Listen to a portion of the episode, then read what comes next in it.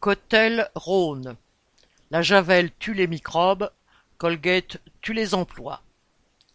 La direction de Cotel, filiale de Colgate-Palmolive (CP), a annoncé le trente et un janvier la fermeture de l'usine de Rieux-la-Pape, Rhône, pour septembre deux mille vingt-quatre.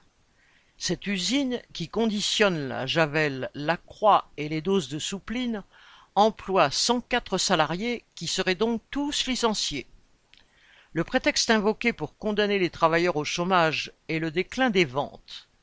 Le chaos de l'économie capitaliste entraîne des bouleversements dans le secteur de la chimie et les actionnaires annoncent des restructurations pour maintenir les profits et le taux de leurs actions en bourse.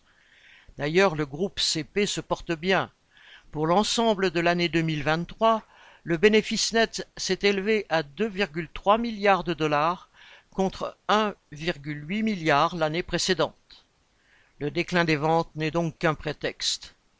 Quoi qu'il en soit, si Colgate a décidé de fermer cette usine, ce n'est pas aux salariés d'en faire les frais, et le groupe aurait les moyens de les indemniser pour assurer leur avenir. Pour l'instant, la direction ne propose aucune solution de réemploi et ne prévoirait de concéder qu'un mois de salaire par année d'ancienneté avec un maximum de vingt-quatre mois. C'est scandaleux alors que ces travailleurs ont enrichi les actionnaires de Colgate-Palmolive durant des années. L'âge de départ à la retraite est repoussé, le chômage de moins en moins indemnisé. Avec le licenciement, les travailleurs licenciés sont poussés dans la pauvreté.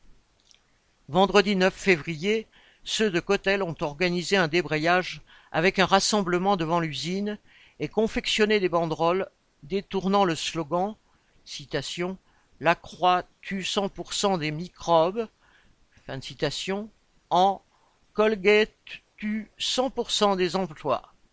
Ils n'ont pas dit leur dernier mot. Correspondant Hello.